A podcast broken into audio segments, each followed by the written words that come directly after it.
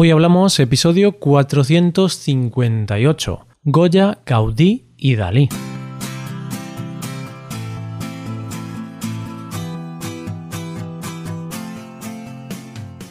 Bienvenido a Hoy Hablamos, el podcast para aprender español cada día. Ya lo sabes, publicamos nuestro podcast de lunes a viernes. Puedes escucharlo en iTunes, en Android o en nuestra página web. Recuerda que los suscriptores premium pueden acceder a la transcripción completa del audio y a una hoja con ejercicios para trabajar vocabulario y expresiones. Hazte suscriptor premium en hoyhablamos.com. Buenos días, querido oyente. ¿Qué tal? ¿Cómo ha ido el fin de? Espero que todo haya ido maravilloso. Hoy, aunque deberíamos comenzar un nuevo tema, vamos a proseguir el del mes pasado. En este mes de noviembre vamos a hablar de más españoles que serán recordados durante muchos siglos. Hoy vamos a hablar en un solo episodio de tres artistas que son famosísimos en España. Hoy hablamos de Goya, Gaudí y Dalí.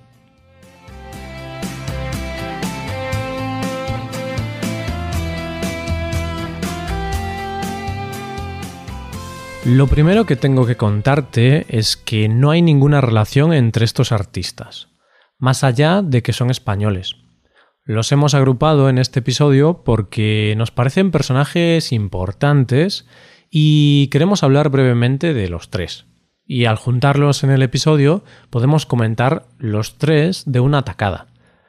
Goya es un pintor español nacido en el 1746 Gaudí, un arquitecto nacido en el 1852, y Dalí, un pintor, escultor y artista en otras disciplinas, nacido en el 1904.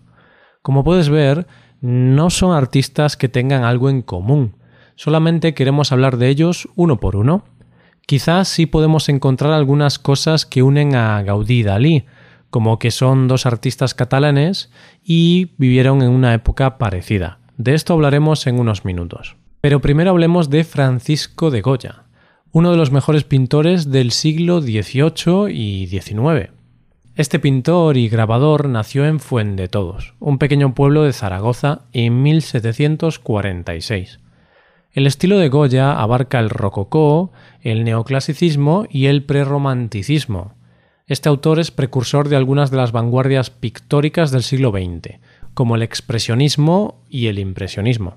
Lo más destacable de las obras de Goya es que representan la convulsa época en la que vivió, destacando la guerra de la independencia que libró España contra Francia.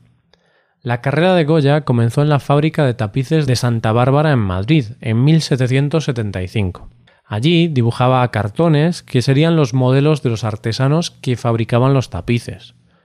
Poco a poco aumentaba su fama y la gente pudiente, los aristócratas, políticos y en general la gente de clase media y alta contrataba sus servicios como retratista.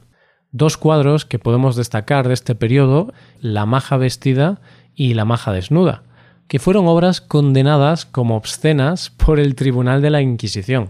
Y dice la leyenda que representan a la duquesa Cayetana de Alba, pero claro, es algo difícil de confirmar. El momento culminante de su carrera, en este aspecto, llegó en el 1789, cuando se convierte en el pintor oficial de Carlos IV. Con el paso del tiempo, Goya comienza a perder la audición progresivamente, y también su estilo deja de ser alegre y pasa a ser más sombrío, más oscuro. Posiblemente podemos relacionar esto también a la invasión de las tropas napoleónicas, que en el 1808 invadieron España. De ese periodo destacan cuadros como La carga de los mamelucos o Los fusilamientos del 3 de mayo, que reflejan las crudezas de esta guerra.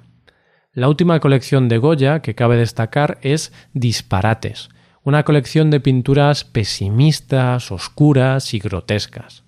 El cuadro más importante de esta colección es Saturno devorando a un hijo, Supongo que ya conocerás este cuadro, querido oyente. Si no lo conoces, búscalo en Google y ya verás qué bien plasma el pesimismo, lo grotesco. Bien, ya hemos visto la vida y obra de Goya. Olvidémonos de él, porque ahora vamos a hablar de Gaudí. La verdad es que no hay que mezclar churras con merinas, pero hoy lo hemos hecho. O sea, quiero decir que no hay que mezclar cosas distintas que no están relacionadas. Pero en este episodio lo hemos hecho para poder hablar de más artistas españoles. Antonio Gaudí fue un arquitecto español que nació en el 1825 en Reus, una ciudad situada en Cataluña. Seguro que conoces a Gaudí, porque si has visitado Barcelona alguna vez, es imposible que no hayas visto algún edificio u obra de Gaudí. La obra más ambiciosa y significativa de Gaudí es también el edificio más famoso de Barcelona. ¿Sabes de qué te hablo?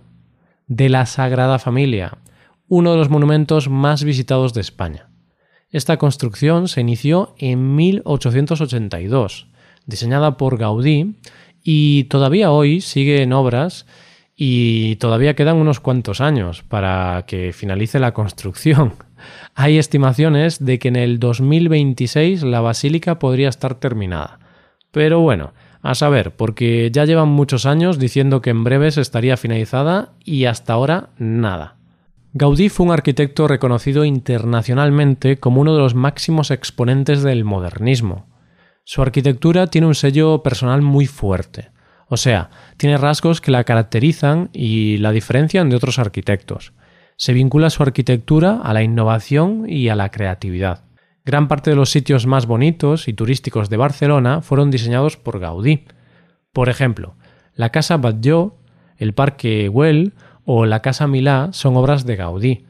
Vamos, que si Gaudí no hubiera existido, quizá Barcelona no sería el atractivo turístico que es ahora. Bueno, eso es imposible saberlo, pero está claro que él dejó un legado arquitectónico a la ciudad enorme. Y vamos ya con el último artista del que te quiero hablar hoy. En esta ocasión es otro catalán, es Dalí. Salvador Dalí nació en Figueras, una ciudad localizada en Cataluña, en 1904. Su producción artística se centra en la pintura, pero también destaca por haber sido escultor, grabador e incluso escritor. Un artista polifacético, de los que hay muy pocos en el mundo. El estilo más representativo de este catalán es el surrealismo. De hecho, se le considera de los más importantes dentro de este estilo. Si hablamos de algo característico de Dalí, es su famoso bigote, que, aunque parezca una tontería, representa muy bien su figura. Porque Dalí no era una persona convencional, al igual que su bigote. Dalí era lo que ahora consideraríamos un artista excéntrico, un bicho raro, dirían algunos, o un auténtico genio, dirían otros. Él mismo decía que la única diferencia entre un loco y él es que él no estaba loco. no sé si estaba loco o no, pero sí hacía cosas peculiares. Por ejemplo, le gustaba tanto trabajar en espacios pequeños y estrechos que en alguna ocasión trabajaba en una bañera. También hay otra anécdota sobre Dalí en la que llenó el Rolls Royce de un amigo con 500 kilos de coliflores. ¿Por qué hizo tal cosa? Porque con ese amigo tuvo un debate sobre el parecido de las coliflores con los rinocerontes y de alguna manera decidió mostrar su pasión por las coliflores haciendo eso. Una parte de su producción artística está relacionada con el mundo onírico, con el mundo de los sueños. Aquí podemos destacar la obra La persistencia de la memoria, el famoso cuadro con los relojes derritiéndose. También una parte de sus obras están relacionadas con el sexo, donde destaca El gran masturbador. Al igual que otros autores, también hizo obras que reflejaban la situación política o social del momento. Entre esas obras merece la pena destacar Estudio para premonición de la guerra civil, realizada en 1935, que, como su nombre y sus trazos indican, auguraba un futuro bastante oscuro para España. Y hasta aquí el episodio de hoy. Muchas gracias por escucharnos. Por último, te recuerdo que puedes ver la transcripción completa y una hoja de ejercicios para trabajar vocabulario y expresiones en nuestra página web. Ese contenido solo está disponible para suscriptores premium. Hazte suscriptor premium en nuestra web hoyhablamos.com. Nos vemos mañana con un episodio de Cultura Española. Muchas gracias por todo. Pasa un buen día. Hasta mañana.